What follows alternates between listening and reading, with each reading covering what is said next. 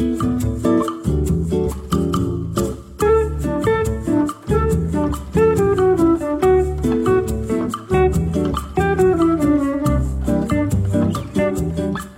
家好，欢迎收听 Known and Knowns，我是 Gloria。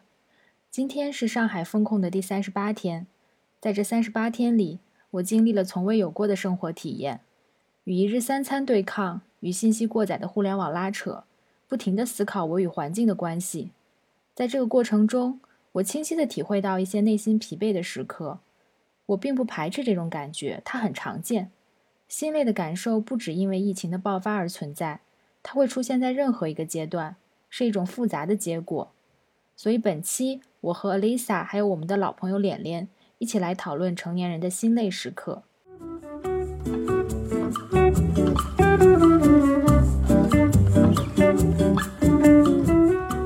其实，在呃这一个多月的时间里呢，我我觉得大家很多人他的那个情绪。变，他是有一个变化的。比如说刚开始，呃，可能很多人他其实已经准备好了挺多的吃的，所以他刚开始封城的时候也并没有太多的感觉，因为他比如说吃的东西很多，然后我很舒舒服服在家，就还还好。然后后来过了一个阶段之后，可能因为跟预想的时间不一样，你就开始会慌，然后会有一些很焦虑的感觉出来。然后再过了一段时间，就是那个焦虑的能量已经用完了，你就想想躺平算了，放弃吧。放弃之后，好像又有看到一点希望了，然后你的那个期望值又提上来了，然后但是又进入到了下一次循环，就就他又被打回来，重新开始新一轮的这种这种焦虑。就是我我自己的感觉，就是他一直在在波动，就是心理防线不断的在被挑战。我感觉对我来说好像是一个习惯的过程，就是深圳封城的那一周，刚开始我是觉得，哎，还挺好的，我不用去公司了，我可以在家做这些事情，因为我本来就是抱着一个电脑可以在四处办公的那种状态。然后，呃，刚开始的三天，我甚至觉得挺舒服的，我不用去赶每一个会，不用去跟所有的人交流。然后过了这三天之后呢，我开始进入一种麻了的状态，就是我每天只能在我家这一亩三分地里待着，我每天跟大自然接触的时间就是下楼去测核酸，然后很固定的时间去测核酸，因为每一栋楼都是那一个时间段去，然后每天都是一样的。当当就是当我习惯了这个生活的时候，我倒觉得也还好，因为我们封的时间很短。然后到真正开呃就开学吧，就真正说我们又要回去复工了的时候，我反而觉得哎，明天我又要操心我明天要穿什么了。我好像还觉得有那么一丝丝的抗拒，但是又有那么一丝丝的兴奋。就是兴奋是说我终于可以从这个地方走出去了，我可以去见朋友去见人了。但是呢，抗拒也是因为我觉得我已经习惯了这样的生活，然后又要做一个改变。但是你们现在这已经 持续了持续了一个月了，我不太清楚你们是进入一个什么状态，因为我清楚的记得我在我那一周的最后一个阶段，我已经瘫到家里，经常会在家里自己喊了，就是没有人，我自己在那里说话，就是说，哎，我什么时候能出门啊？就那样自己跟自己说话的状态。嗯，我觉得现在怎么讲呢？就是。我觉得那个那个阶段好像也已经过了，就是又进入到了下一个，就是疲惫期，就是这个也是我今天想，嗯，就是和你们一起讨论的一个问题，就是会会有一个很心累的状态。这个心累可能身体上没有什么，然后你也不觉得就是嗯劳动力上的很累，但是他就是会有一种内心的非常的疲惫，然后这个疲惫呢。我呃，从现在我的这边状态来看，就是一就是这个周这个这个时间持续的太长了，他已经把人的那种嗯精神上的防线啊，或者说你的期望值一直在打破重组，打破重组已经非常多次了。然后还有一个就是想跟你们讨论，就是目前这个舆论的大环境。有每天有太多太多的信息，就是最近这个阶段还好，就是刚开始的时候，因为大家都是一个很很懵，然后没有适应一个这样的过程，然后网上有非常多的让人看起来非常魔幻但又绝望的新闻，就每天都在刷到这些东西，所以有有的有一段时间，就是我晚上睡前会会看一下微博啊、新闻之类的，就是看完之后就也不知道说什么，就是也能说什么呢？但是就会觉得就是会很随便大概 对对对，现在大概是我觉得很多人都是这么一个状态。我记得最早的时候，就是武汉当时疫情的时候，就是我们大家刚开始也是在社交媒体上看到了很多事件。我记得当时印象很深刻，有一个表情包，就是那个波浪线上下跳动，就是这是我每天打开社交媒体看到关于疫情信息的一个心理波动。然后我包括就是其实武汉疫情后来蔓延开，我们当时回来，我记得是过年之后。呃，也是没有办法回到公司工作的。当时我们也是把电脑都搬回家，居家办公了一段时间，大概也是有一到两个星期的。然后这一次疫情，深圳也是居家办公了有一个星期，剩下的时间就是我周边都是防范区，就是明明呃比较懂，我们这个福田区这一片有很多这种防范区，啊。其实防范区已经是最、最、最，就是说，只是说它还可以开放的。然后，所以我们都是游走在这个边缘去工作的。然后那个时候，我就想过一件事情，就是究竟是什么东西让人，就是对整体的这种集体性的一个行为的改变，有这么多的心理的一个反馈？因为其实你把它单拆开来看，就像这种 work from home 这件事情，其实在很多。公司啊，包括尤其是一些，呃，外企，在之前是算作一种工作的福利。就好比我是一个程序员，我是一个偏技术的工种，我不需要和他人进行过多的一个工作上的社交，那么我可以有更多的时间减少通勤，其实是一个福利来的。然后后面呢，包括其他的，像刚刚提到的，我工作上，嗯，我工作的环境发生了改变，我在家里面的时间更多了。然后我每天的时间由自己安排，就是和我们平常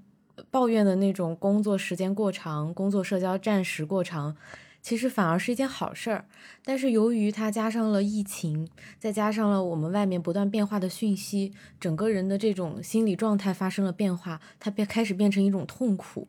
这种和原来你上学的时候就是放暑假了。你觉得是假期放的有点长，你甚至还有点想回去上学。上学的时候，你又觉得啊，怎么还不放假？就开始差生发生这种差异。所以在这种时候，如果人的这种心理防线逐渐的被挑战，逐渐的去崩溃，就他整个的生理的节律，包括心理的节律都已经混乱了之后，整个事情就开始变得不对味儿了。所有的这种行为已经不是原来那个意思了。所以这种深深的疲惫感特别需要去面对。对对，而且还有一点是，其实居家办公和我们日常抱怨的，就刚刚你提到的，呃，工作时间过长，然后占用我们精力过多，然后我们自己回到家可能自己的时间过少，它还有一个不同，就是我居家办公的时候，我的感受是永不下班的。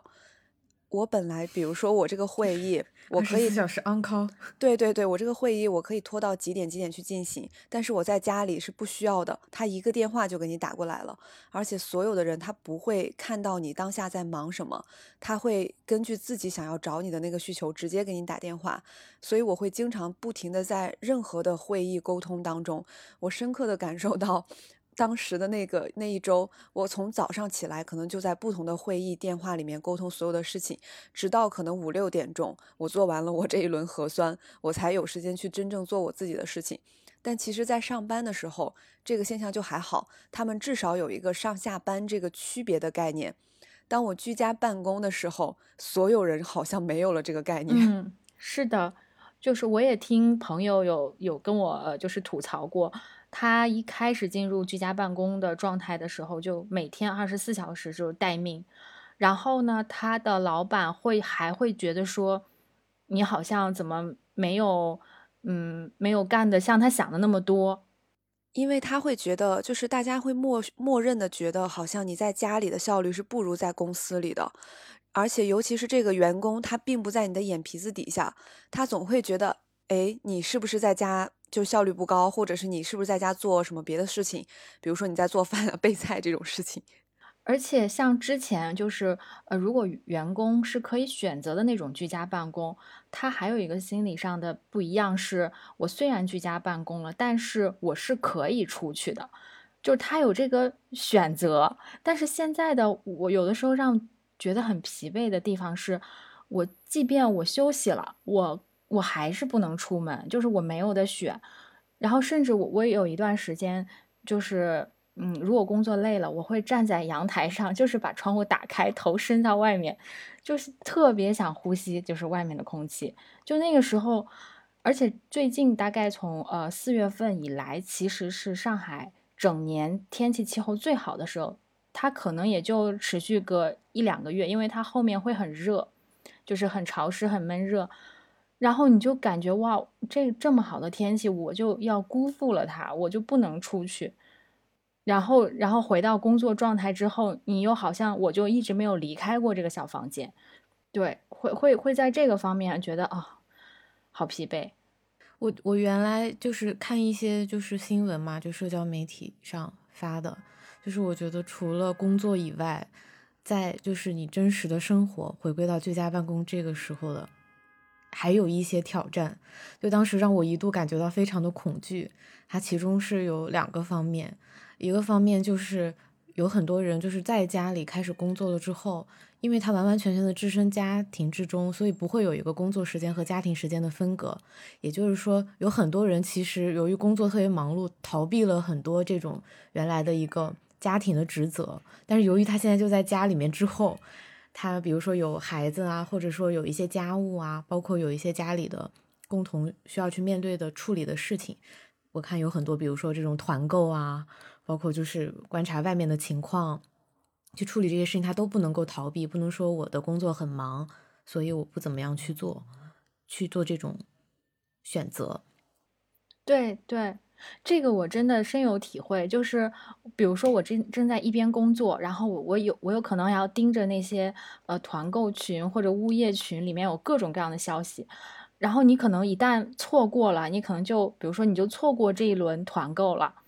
然后呢，还有就是，比如说每天的定时的核酸，这个时间也也并不是你来选的，让你什么时候下楼，你就要什么时候下楼。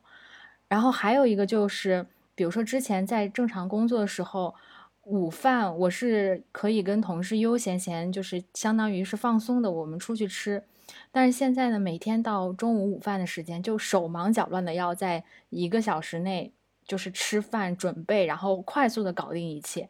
所以有的时候，如果真的忙起来，可能中午这个吃饭的时间是特别的凑合和紧张的。我自己确实有这个方面体会。我就记得刚开始大家都囤菜的时候，我我就给自己抢了各种口味的方便面，因为我觉得可能这个是最适合我的。就我又不想操心，又不想在这个事情上花太多的时间的话，我就在那一周里面换着方便面吃。但这也只能一周。就再时间久了，我都不能再再这样吃了，因为每天给自己煮一些菜呀什么的，短时间我觉得还行。如果再继续封下去，我也要进入这个抢菜的过程了。对，大多数的像这种城市青年，尤其是还没有组建家庭的这种，基本上都不会有很多的这种食物的储备，甚至有很多人都不具备说常年在家里面做饭的这个技能。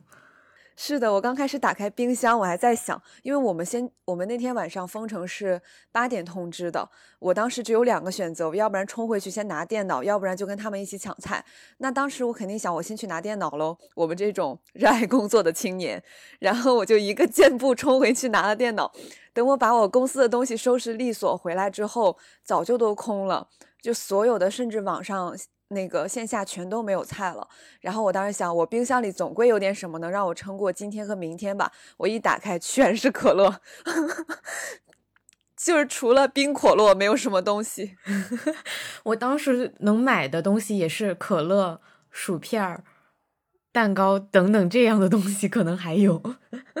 嗯，对，我在中间的时候有一段是家里面。只有蔬菜，因为社区的就是团购渠道，他们会先团购这种所谓的必需品，然后呃有一些非必需品，你即便自己想团购，他也是不让你进呃就是进来的，因为他们觉得会浪费志愿者的人力，因为他们还要去送嗯。就是必需品中更重要的东西。然后那有一小段时间，我真的对零食有极大的渴望，我就觉得我真的但凡给我一包薯片，我根本不会管它长胖多少卡，就是我一定会吃，就是大吃特吃。然后就是就是到后来，就是大家我包括我们周围的邻居，经常会自己在家里呃捯饬一点那种好吃的呀什么的。我觉得其实也是一是因为大家可能呃下了班之后比较闲，二是当你的比如说你没有人身自由，然后不能干你想干的事情，不能出去的时候，可能大家能从吃的上面获得的快乐是真的很很纯粹、很原始的快乐。所以对大家就各种在家里弄吃的什么的。我想说的就是，我还看到除了对你技能和个人的挑战以外，就是在这个期间还对亲密关系有极大的一个挑战。我当时是看到一个，就我说到很恐，我感觉到很恐惧的一个事情是，应该是有一对，呃，我也不知道是否是结婚了，应该是情侣吧。然后他们俩当时也是，呃。关在一起之后，就家家里有一些存的东西嘛，但是都不多。然后那个女生就是想，呃，计划就是这个东西每天吃多少，或者每天吃多少，我们还能坚持多久。然后有一天，她起来就看见这个男生大概就是把某一个能吃几顿的东西一下子煮了，然后自己在那里吃，甚至都没有告诉他。然后他当时心里一下子觉得很恐惧，就觉得说这个。就是我不不理解为什么跟你一起，就是平常一切生活秩序正常，都会照顾你、关心你的人，就是大家到了这么一个时刻，大家都有这种积压的焦虑和和这种，呃，心理防线比较崩溃的时候，他就先抢到了自己，并且没有告诉他。然后我当时那一瞬间，我就会觉得说。其实我们平常的生活秩序在非常正常的情况下，你的亲密关系并不会到一个这样的关卡去挑战这个人的一个本源。但到这种时刻的时候，大家又非必须要住在一起，必须要居家隔离在一起，我觉得是一个巨大的挑战，让你认知到了你以前人生里觉得特别平常的事情可能都会有变化。嗯，我之前也在网上看到，就是评价评论说。像这种长期的，呃，一家人会在一起的这样一个状态，对这种伴侣的亲密关系是，要不然他们会感情更好，要不然他们就会就是崩溃，然后分崩离析这种，因为他会。如果你的感情更好，就说明你们两个在沟通方式啊、相处方式上是已经做到了一个有比较有默契的状态。那么这种情况下，只会更加的凸显你们两个的配合度之高。但是如果有一旦有呃，并不是特别成熟的呃伴侣在一起，就比如说像我身边周围有朋友是。她跟她的男朋友其实是刚刚确确定关系，没有太久，但是因为呃一就是风控的这么一个事情，他们现在嗯不得不一起在居家，然后这个时候就超级考验两个人是怎么样从并不是太熟悉这样的一个关系模式，然后还要二十四小时的相处去处理很多其实原本并不是恋爱中需要面对的事情，比如说柴米油盐，就是他们还没有按。按照正常的那个时间线来说，他们还没有需要处理这些事情，但现在他们不得不去面对。就我听朋友讲说，他中间有一度是是挺崩溃的。其实之前经常说的是，两个人去旅行是可以很考验这段关系，很考验对方是不是适合你。但是旅行终归来说是一件比较快乐的事情。其实如果说这种。一起去做一个比较快乐的事情，已经可以考验两呃，就是共度很长的一个时间，大家都是怎么安排、怎么计划生活习惯等等这些节奏的。那么这种就是本身就是在面对一件非常焦虑的事情，又是完全封闭在一个空间里，其实跟在家里拘禁，我觉得没有什么区别了。那么这种时候，你们不仅要面对本身焦虑的事件和焦虑的环境，以及还要处理现实当中你们。必须要面对的事情的时候，我觉得真的是巨大的挑战。其实不光说是两个原本是两个完全不相干的人给凑到一起去面对这个，就拿我们自己说，哪怕只是我跟我的父母长期这样被拘在一个空间里面，我都不敢完全保证说我们之间的状态是一直很好的。所以就是说，现在很多很多上海人。就是在上海的这边，大家多多少少会有一些心理上的问题。这个东西，可能我觉得怎么讲，就是即便解封之后。可能一一切的生活都回归到了平常，但是我总觉得就是这一段的经历和记忆，它一定多多少少会留下一些痕迹。就比如说，嗯，可能以后大家会更，呃，更像我们父母那辈一样，不太敢随便乱扔东西，或者是有一种囤货的习惯。我觉得这个可能都会慢慢有一些影响。我自己感觉到一个比较大的影响。是我觉得好像大家对于幸福的定义的标准比之前要呃低了，那个加引号的低了。就是现在给我的很深切的感受就是，只要我还健健康康的活着，我在乎的人，比如说你们，嗯，当时深圳疫情封城的时候，其实宝安区这边没有什么事情，但是福田区那边就连连周围，我每天看那个小红点儿，我是非常非常为他担心的。对，就是我觉得我的焦虑程度没有他高，因为我已经就在这些 区域里面。对对对，我我已经觉得他已经四面楚歌了。我不知道我该让我的朋友怎么健健康康的，然后我也不知道一旦他有什么问题，因为我们两个在深圳是属于亲人这样的关系了。如果他有什么问题，我一定会第一个时间去帮他解决。但是那一刻就是封成这个样子。我已经不知道他出了什么问题，我该怎么办？我能怎么办了？所以说我那个时候对，对我的家人，就是远在天边的父母和就算只是两个区的朋友，我只有一个期许，就是只要你健健康康的活着就好了。然后其他的，我认为全部都是老天爷给我们的馈赠。但是在这之前，我不是的。在这之前，我觉得我要这样，要那样，要这样。然后在这之上，才是老天爷的馈赠。那对那之前，我认为我们都健康快乐是最基本的，这都不用说的。然后现在，我觉得这这就是最宝贵的。就像之前，嗯，我们也。不会想到说连就是连吃东西这个东西，这是不是人最基本的一个欲望吗？但是当你这个最基本的欲望都没有办法满足的时候，你就你是不可能会去想别的的。所以说，这就是我我我自己也也也有感觉，呃，比如说最近在家有一顿饭，嗯，是真的花了一些时间做出来的味道还可以，然后你就会非常的本能原始的感到快乐。就这这这个事情是在是在以前，我觉得我是完全理解不了的，因为我并不是一个特别爱做饭的人，虽然我会，但是我并没有说兴趣在这个方面。但是我就最近确实能够从做饭里面体体验到一种嗯成就感，我觉得对对，然后我觉得可能这已经是某种就是因为疫情啊，大家的一种改变了。然后还有一个方面，就比如说是运动，我我之前也并不是一个特别爱运动的人，然后但是因为最近在家，呃，因为保想要保持一个身体的比较好的状态吧，就每天还是会坚持运动一下。然后呢，我就慢慢的发现我自己好像多多少少有一点能 get 到这个运动的快乐，就所以所以我就觉得好像这个疫情已经给我们带来了很多的变化。对，我有时候在想一件事情，就是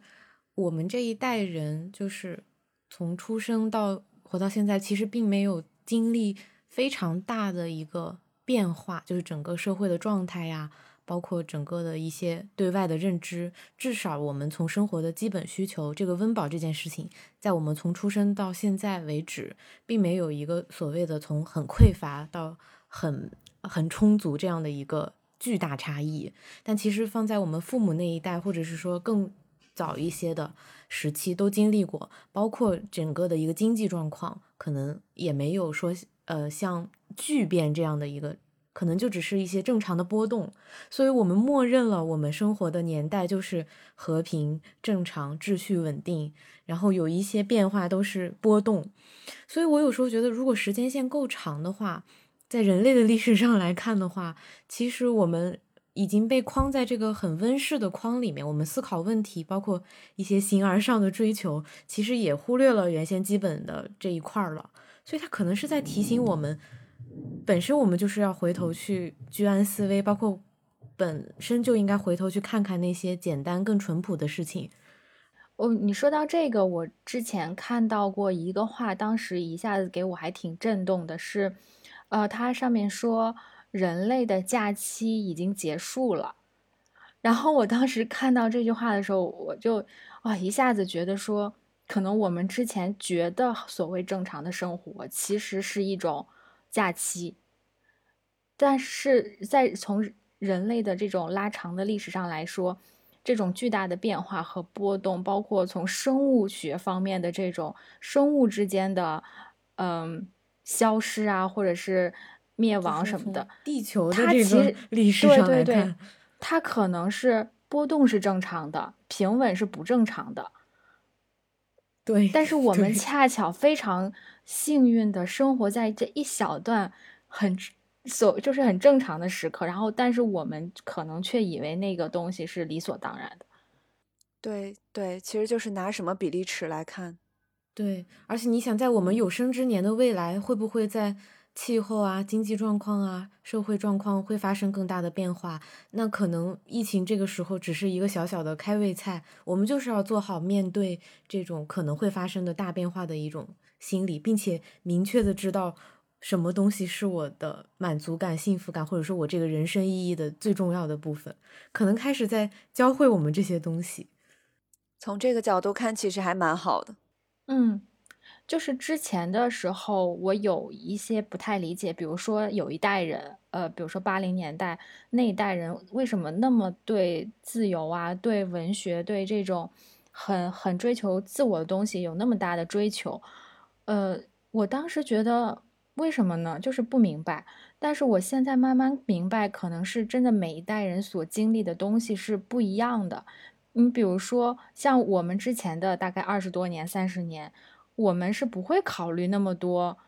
特别的，就是意义啊，或者怎么样的，可能更多考虑是一种钱，我要赚钱，经济增长，对我要过上就是有钱人的生活。但是自从比如说我们最近开始经历的疫情，包括整个世界的局势都非常的动荡之后，我们可能又会开始回到了说去关注自我，关注自己身边的这种日常琐事、家人。那么其实我们。这一代人到后来可能所追求、所去探讨的问题，就不是之前那个样子了。对我以前就还听一些就是呃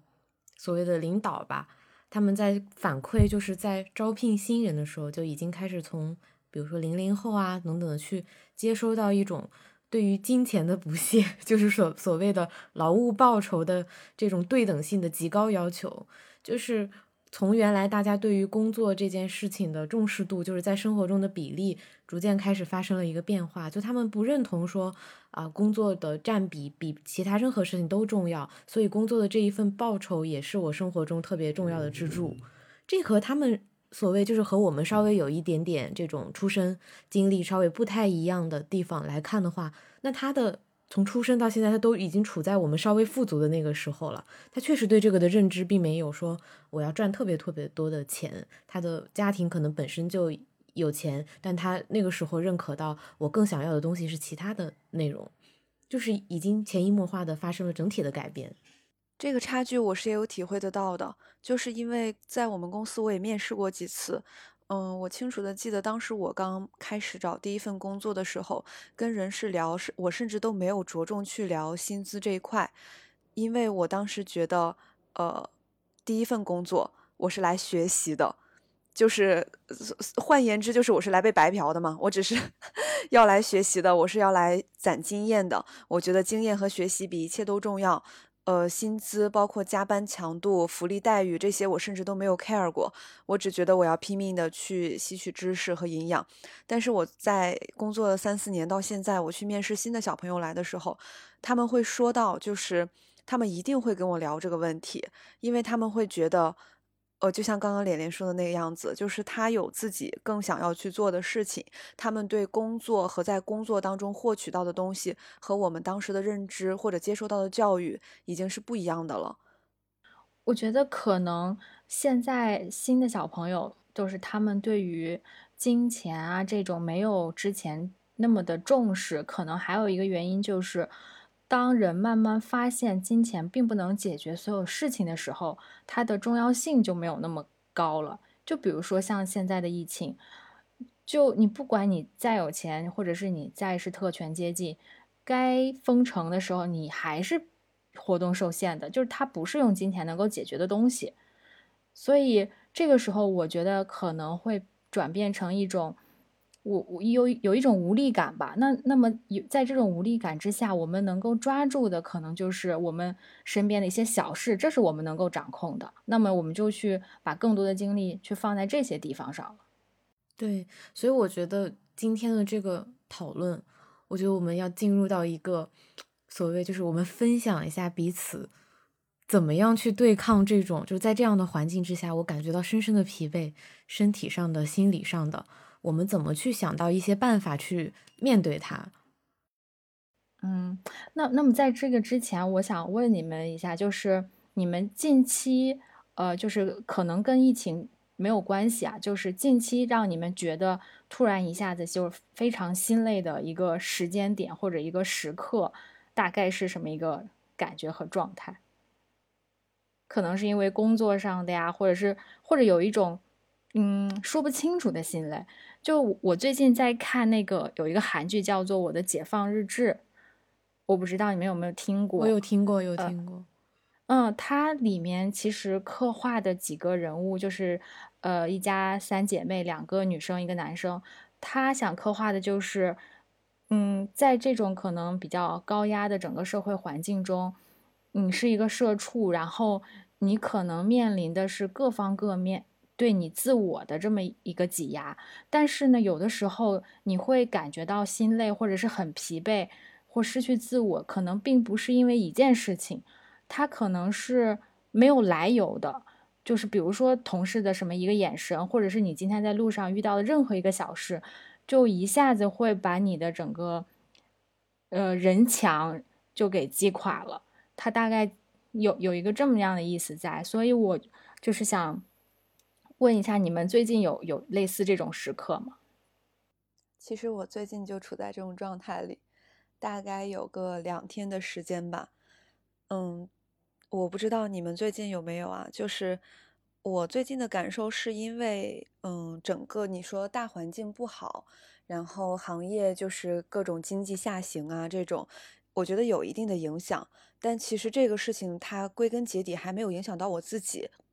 因为它还没有从一个全球经济或者是全国经济下行缩放到对我进行一个裁员降薪的这个层面上，所以我认为这个事情还没有聚焦到我这么小的一个个体。那么我本身对这件事情的反应是说，OK，我要在这种状态当中多给自己存点钱。我之前其实没有太多的存钱的概念，嗯，我会说我可能。只要当下我快乐，我就会去做这件事情。然后现在我会说，我要想一下，我是不是把这笔钱存下来，或者是在比如说危急时刻啊，就假比说我被裁掉了这种情况下，我是不是要用这种钱维持自己两到三个月或者半年的一个呃生活的基本生活？这只是一个非常小的维度，就这个行业下行和经济下行，其实本身对我没有造成太大的焦虑。嗯，我最近比较就是觉得。心很累，其实就是心累的感觉，是嗯，身边有蛮多同事离职的吧，离职和换工作，因为嗯，四月份是各家单位都发完年终奖的时候嘛，然后五月份会迎来一波大的离职潮啊，或者是大家找新工作这样的一个状态。我可能是听了一些大家对于现在生活的反馈，让我觉得有点心累，因为大家离职的理由太过朴素了。就是我跟这几个配合比较默契的同事，他们走的时候都会告诉我说：“哎，我下个月可能什么什么就不来了。”然后我就是很震惊嘛，我说：“哎，你是有找好下一家了，还是说有要去做别的什么什么事情？”他们给我的反馈都是说：“我太累了，我想休息一下。我其实只是想过正常人的生活。”就是那句“我想过正常人的生活”，其实太非常戳我的心。就那一刻，我觉得我整个心窝都被那一句话戳到了。就是没来由的，就是从从心底里往上散发出来了一种疲惫感，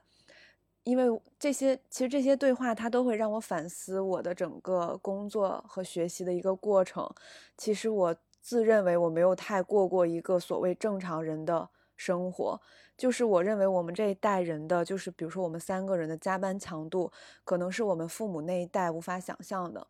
我还记得当时我跟他说我，呃，换工作或者转行也好，等等，做出这一系列的改变，都是我认为我没有办法打工打到正常退休的年龄。我认为可能以这个强度，我干个，呃，十年能干出二十年的。疲惫感，我可能到三十五到四十，我就要进入一个提前退休不打工的状态了。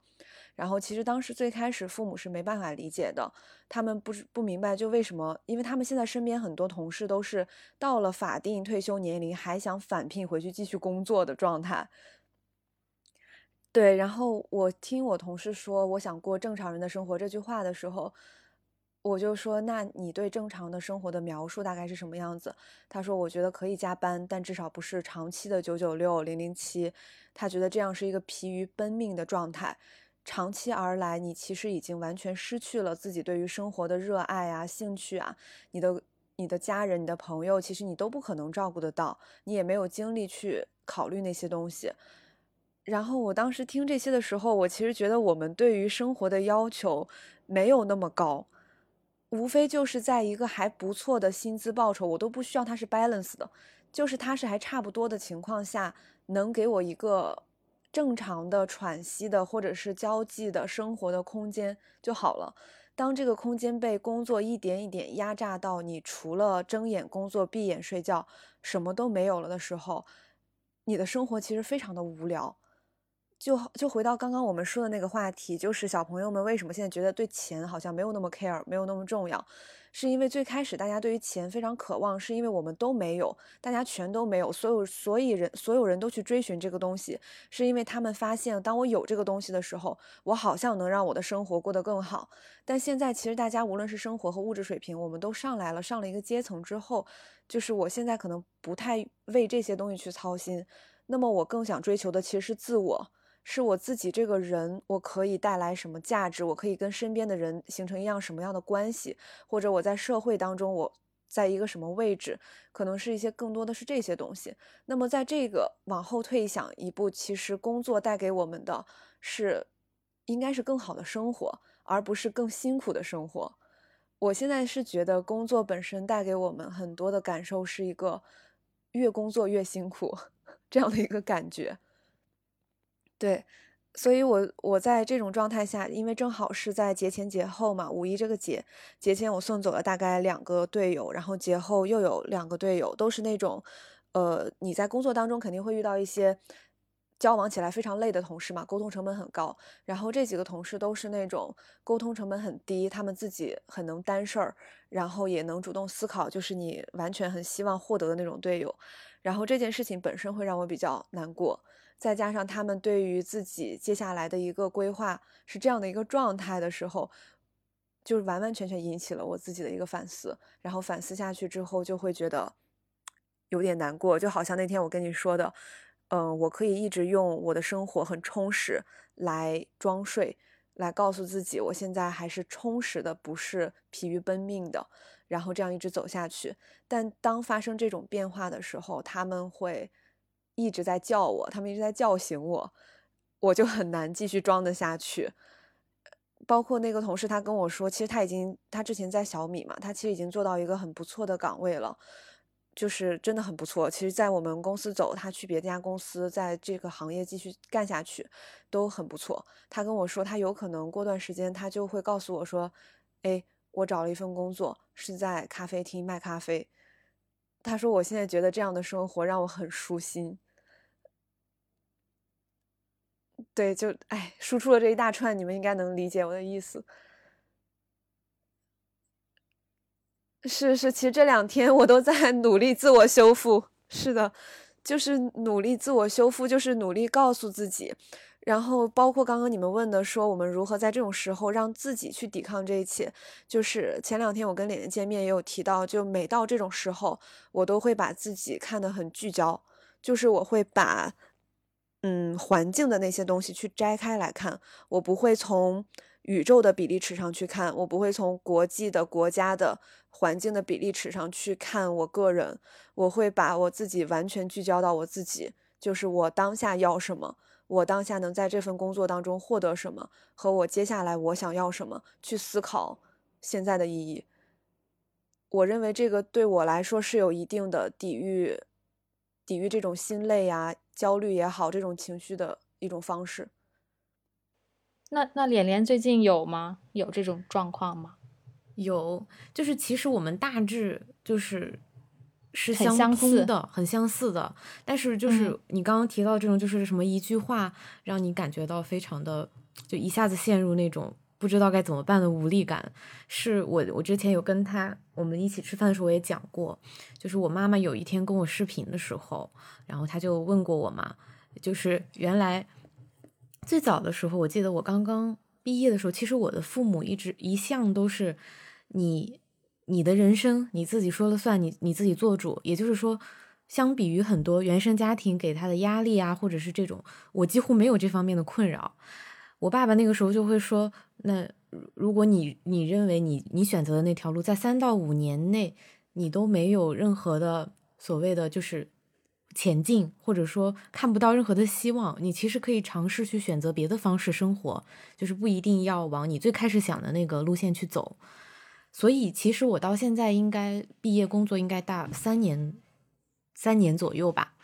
然后，所以我妈妈那天视频的时候就问了我一句话，她说：“你有没有考虑过换一个城市生活，或者说你对未来有没有什么规划呢？”然后我当时内心那一刻就是有一种被戳到，就是被戳到，但是我无法回答。然后我当时心里我就第一句话我就是说，我说不瞒你说，我觉得我现在能够身心健康的活着，这就是我目前追求的一个最高目标了，也是很难做到的。就是我的身心都健康，还有富有弹性，能够去调节的情况。我妈妈当时就回答我，她说：“有这么夸张吗？有这么夸张吗？难道你从来就没有想过以后的事情吗？”然后我就花了一段时间去给她解释究竟有多么的难，然后我也跟他讲说未来的规划，我现在去想了，就是明年我要呃走上人生巅峰，后年我要结婚生小孩，大后年我要获得事业高峰。他并不会按照我给自己写的那个人生剧本去发展，所以一旦我开始设想了之后，无形中我给自己的这种焦虑就所谓，如果明年我要结婚的话，那今年我是不是应该找到一个人？如果明年我要走上事业巅峰的话，我今年是不是就应该去创业，找到我的天使投资人？所以那一刻，但其实我心里是非常清楚，就是这件事情作为一个成年人来讲，作为一个就是工作在三到五年的转换节点，就像他刚刚提到，有同事都已经开始谋划是否离职，是否要选择我不一样的人生，或者说我究竟之后的人生节奏是不是这样的一个时刻，我没有想。我没有清晰的规划，甚至我原来人生中所有的规划都没有按照我想象的这样去发展，但依旧不影响我能够过今天，能够过明天，能够审视我手上要做什么，明天会不会有新的兴趣做什么。所以我那一刻突然感觉到，即使我五年以前做了一个很美好的规划，我享受这种延迟满足的感觉，去为它奋斗和努力，但本身这会不会是我给自己的一个伪命题呢？就是我的人生并没有这样的一个节点在等待。那那一件我五年前想干的事情，在这五年之内，我可能本人就发生了特别大的变化。所以那个时候，最后我和我妈妈得到的共识是，我能够保持健康快乐的继续生活。那么在这一段期间里面呢，去审视自己手上在做的这些事情，保持和家人的沟通，同步一下家人的想法，保持这种健康良好的结构往前走。但其实说说真的，我那一刻真的内心有那种。觉得自己非常的无用和疲惫，就是说，如果我能够做一些所谓的世俗上大家看起来非常有节点感、仪式感的事情的话，是不是我的父母就会觉得，嗯，他确实在他应该干什么事情的年龄干了什么事情，所以他是很完美的按照一个人生节奏在进行，他是一个很有规划、很成熟的年轻人，而不是怀着一种。担心你是不是能够好好的自理自己的人生的这种视角来问你是否有对你人生的重要大事去做这种规划，所以我那一刻回头之后，我 整个人都特别 emo。然后第二天我们俩见面吃饭之后，重新回到了自己那套完善的价值观。我想说，可以，我还能过，我很棒。对对，我说实在的，我这两天都在自我修复，但是刚刚咱们三个。连线接通的那一刻，我听到你俩的声音，我觉得我修复完成了。对，就是我我特别能够理解，就是刚刚连连说的，就是回归到自我特别自洽的这套体系中的时候，那种非常从头到脚的舒舒服的感觉。那种安全感，就那种哎，真不错，我真好，我真行。对我，因为有的时候我能理解，就是比如说，嗯，连连那种心累的感觉是，嗯，自己的这套体系和外面，就是比如说世俗或者父母给你的那种时间表有冲突的时候，是有一种无力加上自我挣扎，然后又又会自我怀疑，就这个东西很累的，而且你也没法向他证明说。其实这样的节奏是一个正常人、当代人正常的一个节奏，他会觉得说，那有大多数人，他们看起来，呃，节奏非常棒，而且生活秩序非常好。尤其我觉得，其实并不是说人家的生活节点，或者说人家的一个物质条件，而是说他给父母带来了一种成熟独立，就是即使没有我在关照你、照顾你，他也可以生活的很好。那种对他也可以把自己安排的很好，对，就是。其实父母是需要我们，就是把这些东西安排好，就好像是说不用我来帮你操这个心，你可以自己把自己的这一份这摊子事儿全部操心好，并且能在 OK 的时候交一个我认为不错的答卷，然后我就放心了。其实归根结底，他们是想要放心了的这个结果。嗯，但是呢，因为其实从这么长久以来，我们的一个生活方式、社会结构来说，其实是决定了。放心了的标准是什么的？他们是有一套放心了的标准的。但是现在呢，我们不仅没有按照那个标准在进行，我们连时间都错开了，所以他们才会觉得离放心了的这个点 越来越远。然后他们会有这种：你是不是脱节了、失控了？你在这个城市是不是没有办法让我放心？这样的问题出现。是的。但当我们几个凑在一起的时候，我们可以迅速回归我们本身的一个逻辑里面，就自洽的那个状态。我们会觉得，哎，一切都是稳的，没有问题，no problem。我觉得其实这种感觉，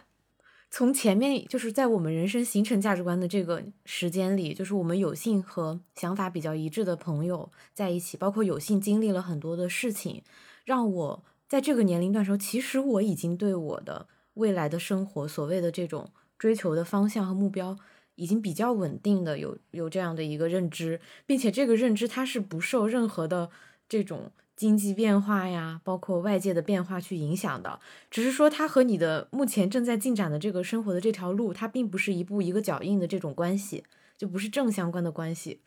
所以让你导致有的时候你你那部分的时间工作的时间。啊，或者说现实生活目前正在进展的这几个事项的时间填得非常满，你失去了自我思考的那个时间的时候，就会把你拉过去，那个比例太强了，所以你需要一点时间把自己推回来，说哦，我人生的路线，或者说我我这种思想上的这条路线，其实一直都是很稳定的，而且这个事情不是说我想了一个词汇就稳定的，是我经过我这么多年的一个人生。把它调试到那里的，我得回到这条线上来。其他的东西其实都是我我的辅助，我的谋生手段，或者说我想要获得其他资源、其他信息的一个方式而已。就是要不断的把自己所以是的，所以前两天我那个同事有说到，他觉得自己现在的状态完全本末倒置了。就就是我跟他的这段交流，使我深深的心累，是因为他说的每一句话，我都能从头发丝儿到脚趾头去理解。就不只是理解，是我也是这样。所以说，他把我叫醒的那一刻，我就觉得我完全装不下去这个睡，就是感觉自己疲于奔命。其实从开年到现在，我你们可以，就是你们都是清楚我们这个工作强度大概是什么样子。就是我觉得我可能没有时间去往自己的主线上去思考，只是在忙于处理每天发生的每一件事情和每一个问题。然后最近相当于是让自己强行暂停下来吧，我跟公司扯了个谎，说我去医院了，然后我一条消息都没有看，我现在都能看到我的工作，呃，工作微信上面有二三百条消息待回复，光 Q 我的就圈到我的可能都有三四十条，但我一个都没点开。我觉得自己现在特别舒服。心理医院来到了我们 对，然后昨天我在家的时候。是的，是的。我在家里的时候，我就看一本书，然后我从起来治愈自己的方式就是看脸脸跟我说的那段话。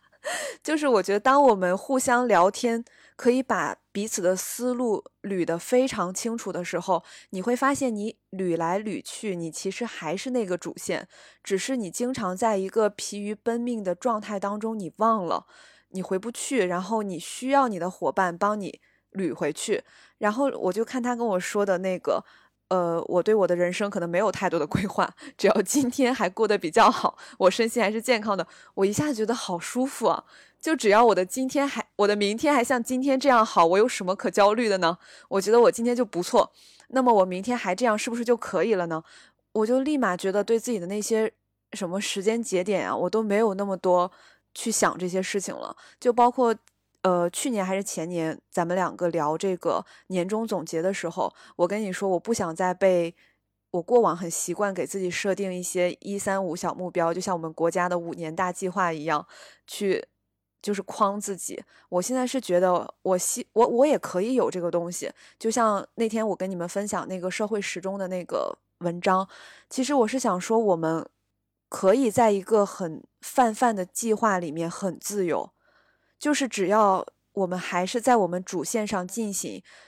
这个主线可能就是我们的那个计划，它不是一个一三五这样的数字，而是一个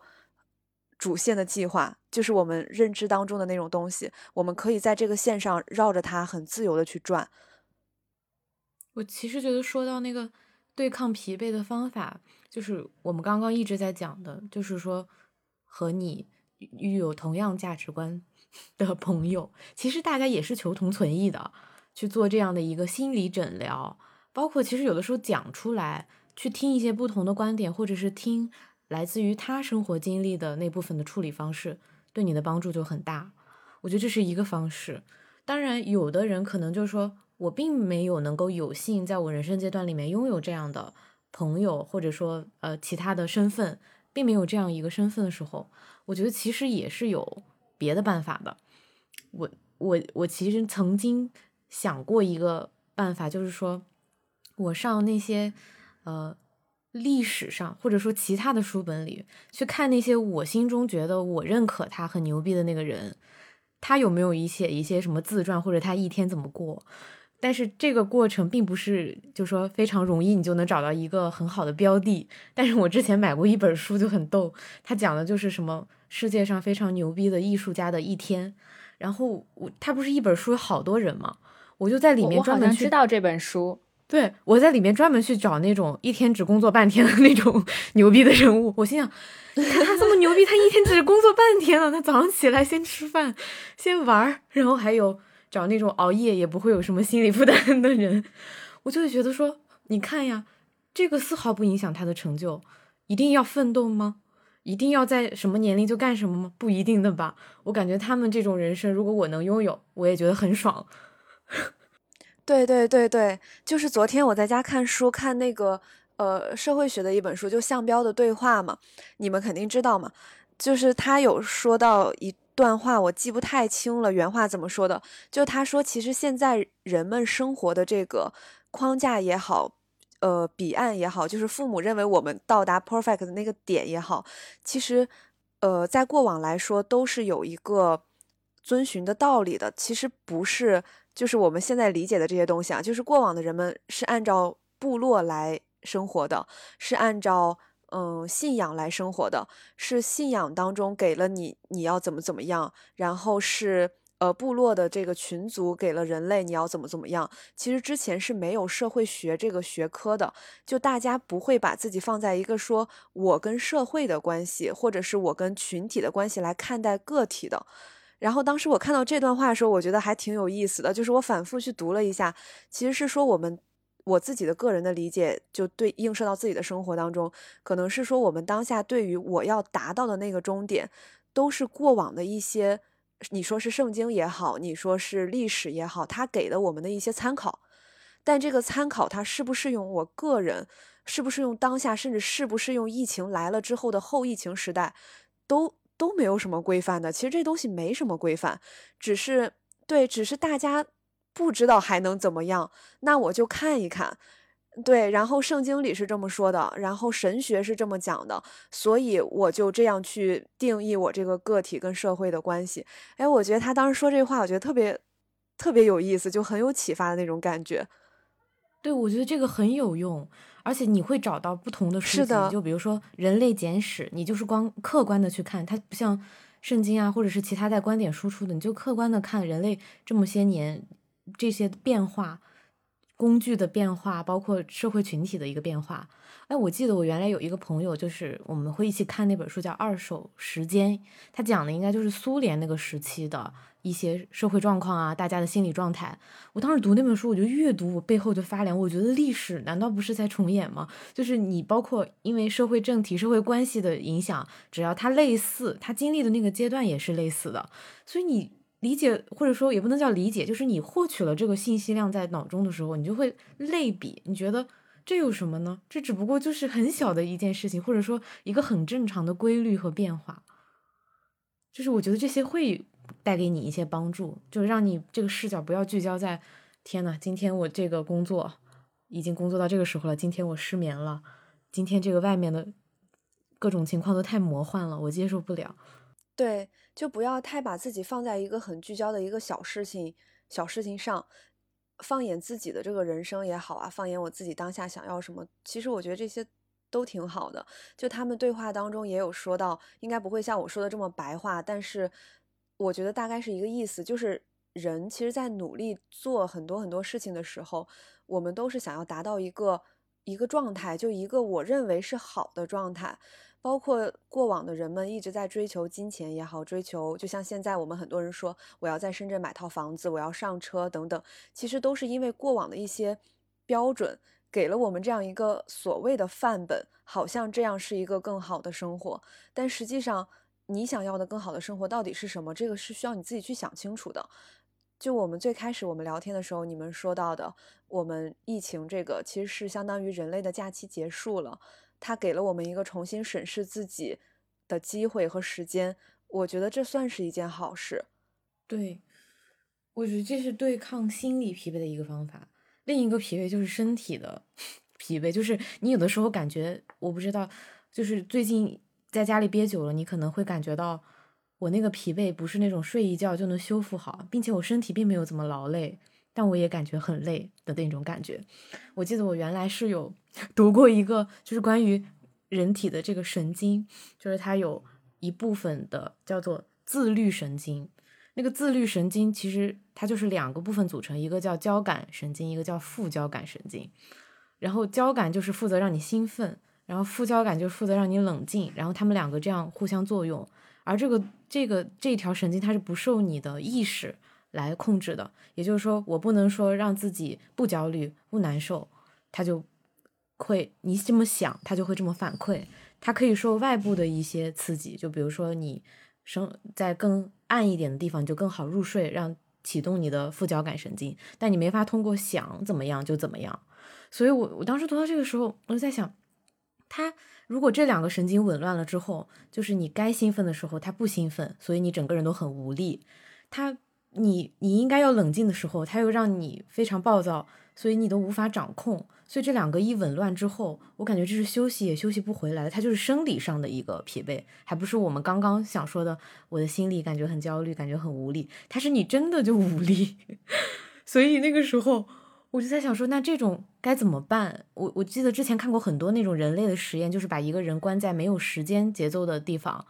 他刚开始的时候，他还是有刻度的，知道什么是白天，什么是晚上，多久是一天。到后来，整个人就混乱，然后精神失常。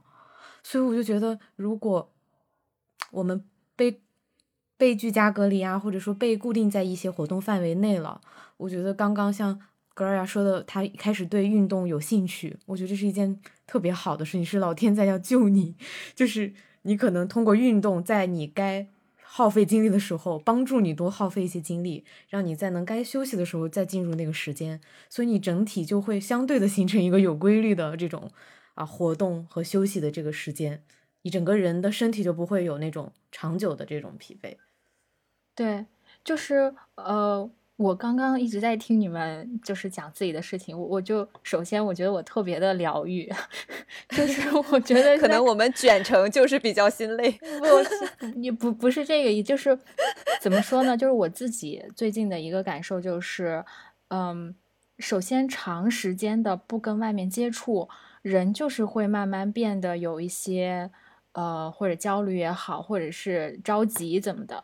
这个时候如果就像。呃，连连说的，他能够跟一些呃朋友或者有一些相同观点的朋友去交流，哪怕只是倾听，或者是你是单方面的输出表达，其实这个这个过程就是一个你跟外界还有连接的这么一个感觉，这个本身就已经很治愈，我觉得能治愈很多。就就比如说刚刚 Lisa 说的，她一接听语音，她就觉得好了百分之八十了。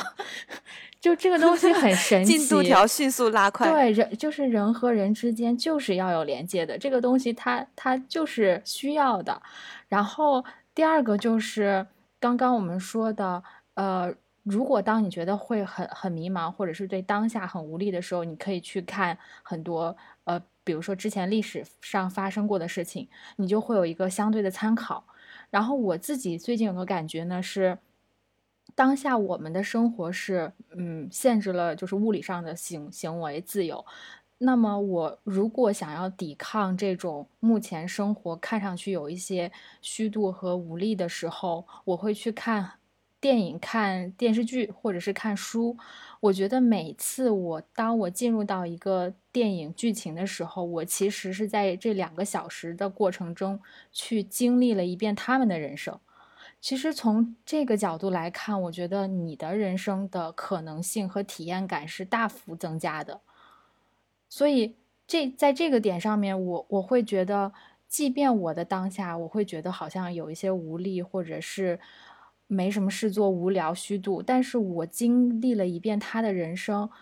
我觉得非常的值得，或者是我能用换了一个思路去看待了很多事情。这个也是我觉得最近的一个收获，还有一个就是刚刚连连说的，呃，我我就是当你的这个时间开始变得很模糊的时候，因为你每天可能就是待在一个相同的空间里，那么能够让自己保保持有对这种时间的观念，其实就是把自己的生活给安排到一个相对比较有规律的一个状态里，就比如说每天尽量。呃，保持有规律的三餐，因为它的时间点基本是固定的，然后会有规律的运动，然后比如说每天有固定的时间去看书啊、看电影什么的，它会让人的脑子里会形成自己对于时间的觉知，我觉得就会好很多。因为如果说，嗯，当比如说我今天。我我想睡觉，我就一下睡到下午，然后晚上的时候我又不困了，我就去疯狂看电影。你慢慢的，就是那个时间是对你来说是一个没有模糊的。如果一旦你的这个感知是模糊的，你整个人的，比如说调节的功能啊什么的，它都会混乱。所以就是这这三方面是我自己觉得对我自己最近还比较有用的方法。对我觉得最害怕的就是。心理焦虑，然后时间混乱，整个一个大混乱，我觉得都不需要多久。如果你一个周末能够达到这种程度的混乱，就是该睡觉的时候不睡觉，就是刚开始第一天你会很兴奋，你觉得哎呀太棒了，我还可以熬夜，我可以干嘛？你到了第二天的时候，你就会极度的想要渴望上班的规律时间。对，所以有的时候，嗯，就比如说我们之前讨论过，说上班可能。某种程度上是对自己生活的一种拯救，我觉得他的拯救的点可能也就是在这里，就是把你从一个你自己创造的混乱的世界中拉回到一个相对有规律的节点里面。他们就是说，如果你的整套体系不是很完善，其实自由工作者的门槛是更高的。你对你整个的时间的掌控、节奏的掌控，你还不如公司已经非常成熟的这套体系。对你只需要对遵守就可以了。对我我最近的感觉到心累的大多数原因全是基于这个疫情嘛大环境。对，所以就像我们那天说哦，我最近表达欲旺盛，就是也是也是因为就是发生了就是这么一些事情之后，好像你会每天有大把的时间去让你去思考、去反思，然后甚至是你对个人的思考、对社会的思考。你，我觉你你知道，就是会有一种思考过度的反噬。嗯，对，我其实觉得我之前一直很忙，我没有什么空停下来去思考，那我反而一天一天过得心情非常稳定，我没有什么情绪的上下起伏，我就稳定的忙。但是最近它触发了我这个反思的点，就是所谓的装不下去的状态。就导致我反思过度之后，我好像需要你们帮我往回再收一下，不然我容易陷进去。然后陷进去之后，我可能又要进入另外一个另外的焦虑当中了，就是所谓的为什么我就不能那样那种感觉。对，就会真的有的时候会上升到很多很就是形而上的哲学问题。对我最近在关注一个人，就是伟北大的韦东奕韦神。我因为之前我不是一直觉得说，呃，对我其实挺不希望就是大家对他的生活有过多的打扰，但是我又很有这种窥探一下大神生活的这种欲望，然后我就经常上网去看。我看到他的时候，我那一刻我就觉得，其实你这一生之中吧，你并不需要在所有的地方都开花，所有的地方都结果，所有的地方都有所追求。就是有的人他就干一件事情，这件事情能够给他带来这种。特别美好的体验。我当时一个印象特别深刻的细节是，韦神就是，呃，就是比较节省能源，所以基本上到晚上的时候，他不会开灯去写作业、做题、工作这种的，他就在黑暗之中，然后把眼睛闭上冥想，在脑子里面就是思考一些问题，然后有的时候有进展之后，他就笑出来了。然后我当时就心里就是默默的去代入一下那个角色，就是我很多事情都是在我脑中琢磨的。他琢磨出来，解决了一个很大的障碍。我觉得这个东西可大可小啊，不一定是多么伟大的事情，也有可能就是你把自己的情况梳理一下，就是有安安静静的冥想结束之后，你感觉到一种放松。我我代入一下，我都觉得很快乐。我就觉得，那我为什么要想很多那种我我长远的伟大的目标，而我又得不到，或者说去看到了别人很多所谓世俗上的成功节点，我有这种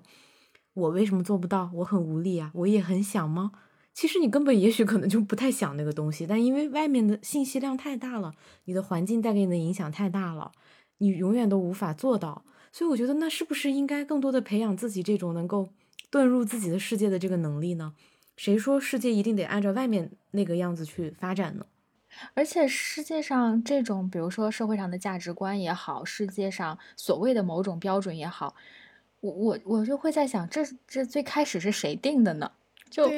对他，他为什么会出现这么一套好像很正确的答案呢？然后有的时候大家会说，哦，我就是为了不虚度此生，我我这我肯定是，比如说至少在某一方面开花。那么我又会想说，人为什么一定要非要实现点什么呢？就是说，他他生下来他的出现就是为了要实现什么呢？实就是实现什么吗？就是他不可，他不能是他的存在就是。就是存在过，然后又消失，这样子不行吗？对呀，就是你从能源守恒我现在觉得这些都很行，我也觉得，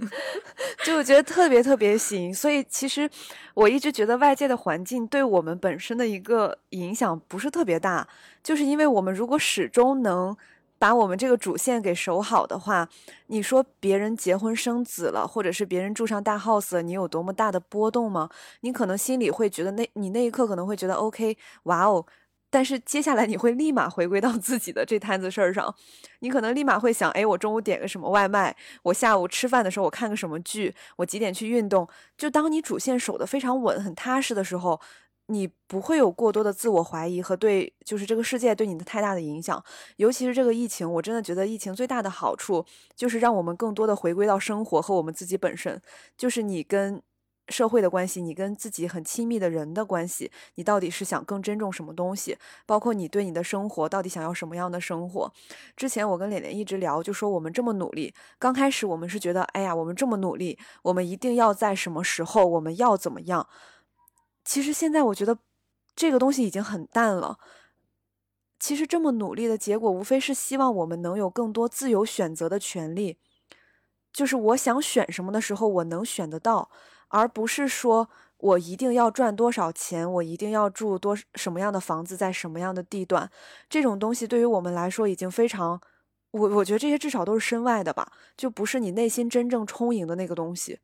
就可能，即便你得到了它之后，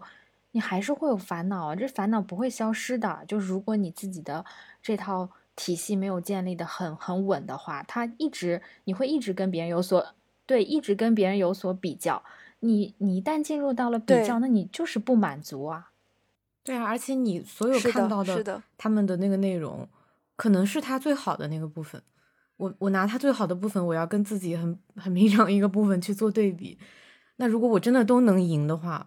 我觉得我可能也有一些完美的过分，不应该出现在这个世世界的物种。对，而 且完美的过分。而且我之前有有一种感觉是，当你看到有一个人就是超级光鲜的时候，如果把你自己带入到他所生活的所有经历里面，你可能过不好，或者是你没有那个能力，甚至连你都不想过成他那个样子。对，前段时间不是谷爱凌特别特别火吗？然后就是有很多人，我我居然还看到了很多人因为这个而感到 emo，就是觉得她太厉害了。太强了！我当时心想：天呐，有这样的女孩子出现，我们不应该觉得很开心吗？就是她向世界展示了女孩子怎么活都可以的一个模板。因为你想，她所有的世俗意义上的成功，都是所谓的她有很多因素，不论是家庭啊、金钱，所以我们看到的那些物质条件，你为什么只往那儿看呢？你都没有看到说这个女孩子她在原有的这个世界的秩序里面。他去做了那么多的事情，而对于你来说，你可以在你的小秩序里面也可以做到这样打破的事情，我觉得很骄傲啊！为什么你老要关注到说我是不是跟他家庭一样，我也能成为我他能成为滑雪冠军，一定是因为他有钱，或者他家里有培养？是是，我看到这些言论的时候，我真的觉得，就那种感觉就没什么好说的了。对呀，我觉得他能出现，告诉这个社会，原本就是打破一些。现在肯定还在有的这种固化的对于男女啊、事业呀，包括很多方面的这种桎梏，我觉得能在这一个点上给大家一个模板，让大家能看到，给给予更多人的信心，我觉得这就是他特别棒的一点了。嗯，而且我从他身上觉得，嗯，最让我震动的是他所做的这一切努力基于他喜欢，这个特别重要。对他，他他觉得。他所做的这些东西，可能在他眼里并不辛苦，就是他喜欢的。那么他喜欢，他就想要把这个做到最好。那么，就比如说正常人来说，可能比如说我并不喜欢滑雪，那么我我可以去做我喜欢的事情，而不用在这些方面就一直要跟人家好像去去比较，说他那么优秀，我怎么这么不行？对，就是好像看待这个问题的方式不太对。对对。是的，而且我觉得他最难得、就难得可贵的是，他能发现自己喜欢什么，然后他能坚持。其实我觉得，对我们普通人来说，我先找到我一定喜欢并能持之以恒去坚持的这个事情，我在第一步就很难了。因为我好像从小到大，我的状态都是在努力学习、努力做题，然后在这条道路上呢，你还有像伟神这样的人，就是。本身这条道路我可能就没有那么感兴趣，然后这条道路上又伪神特别多，然后就觉得越战越挫的那种感觉，就会一直 emo。然后，但是谷爱凌她其实最震动到我的，也不是说她呃这个女生形象有多么的顽强，我是觉得她很快乐，就是她那个快乐不是物质堆积出来的，不是这些。成就、荣誉等等，他这个快乐让我觉得是发自内心的，是那种我把自己的喜欢做到最好的状态下，那种轻松的快乐。对，而且我觉得这个不一定完全和物质相关。那如果说我们跟家庭教育相关的话，跟跟这种价值观相关的话，那这些不是也可以学吗？这也不需要你有多么强的这种经济基础。是的，是的。而且，而且，即便是把一个，比如说一个普通人。嗯，你就给他非常好的，呃，背后的支持，经济支持，你就砸钱让他去滑雪。如果没有一些他他自己本身性格上的优点的话，他也不会是世界冠军的。对，毕竟有钱人一定要多于 远远多于世界冠军。我觉得主要还是主观能动性，我要自己去找自己的出口，我不能坐以待毙吧，让他把我打倒，我彻底 emo。对，所以我觉得我们今天讨论的很多事情，就几乎是所有事情吧，归根结底可能就是一个心态加上你怎么看待这件事情，或者是这个世界的角度问题。就这个过程全是一种所谓的自我解放、自救的感觉。但是就是外界的这种，比如说疫疫情啊这种客观因素，它它如果一旦发生了，呃，我们确实也没有办法改变。但是我们能做的可能就是还是先从自己怎么去看待这个东西上去有一些转变，然后再做一些嗯自我疗愈的这种这种这种过程吧。对，其实我觉得我们人类挺厉害的。就是最开始我对疫情的认知，可能只是当年的非典。当年非典的时候，我已经觉得非常可怕了。然后疫情最开始之初，我也觉得这个事情太可怕了。到现在，我已经习惯了每天戴着口罩，然后公交、地铁的打场所码。其实刚开始让我四处去打场所码这件事情，我内心也极度抗拒，我觉得很麻烦。然后到现在已经适应了，所以我觉得我们人类其实还某种意义上来说还蛮厉害的。对这种外界的改变的适应力是超出我自己的认知的。我一直觉得我不能这样，就之前从没想过能这样。然后现在不仅习惯了，还一直这样。尤其是现在也觉得这个事情本身一眼望不到头。如果未来几年我们都处在这样一种比较魔幻、比较过完今天不知道明天要发生什么的状态下，我现在好像也觉得还 OK。嗯，所以。我我我有的时候会想说，假如说今天已经是我此生当中最好的一天，那么